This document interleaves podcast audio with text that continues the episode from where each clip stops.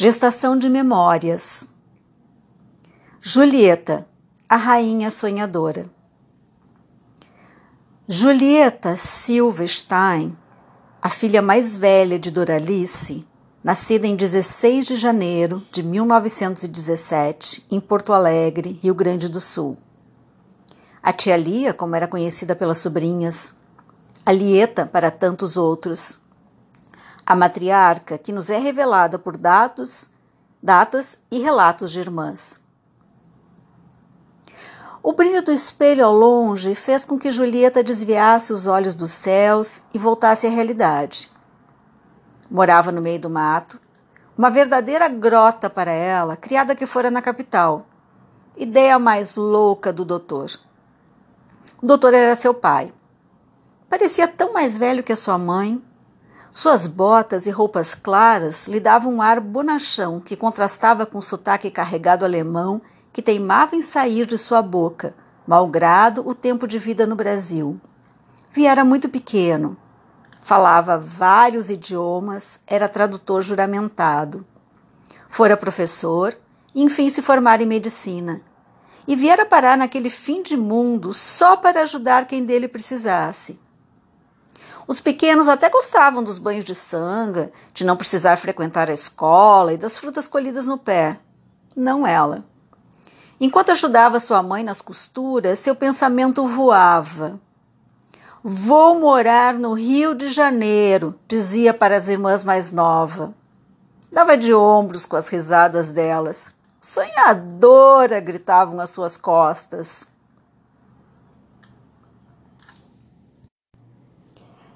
Julieta erguia o queixo e escalava com o olhar de majestade que tinha desde menina.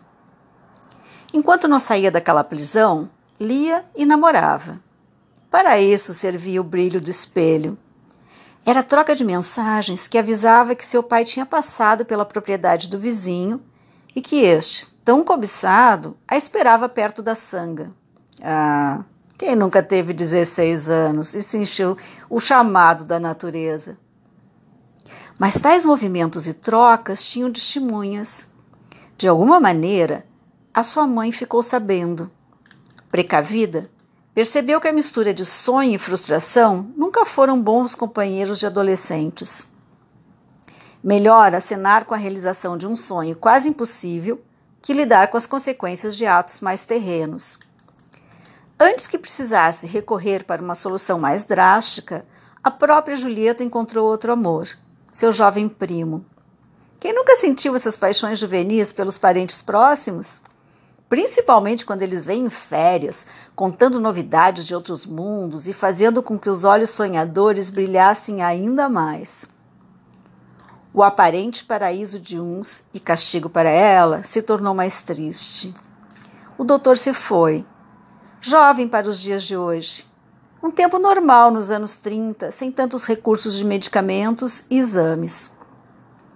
Urgia fazer, qual, fazer algo com aquela jovem cujos sonhos não cabiam em um mundo que parecia se encolher. Sua mãe, que já sofrera por amor adolescente, pensava em como. Chegou a solução.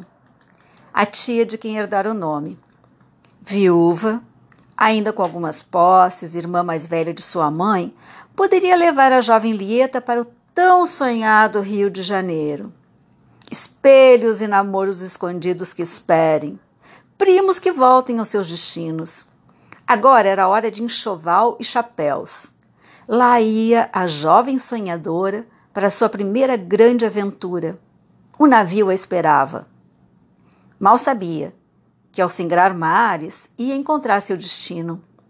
Francisco, jovem e charmoso radiotelegrafista da Companhia Lloyd do Brasil.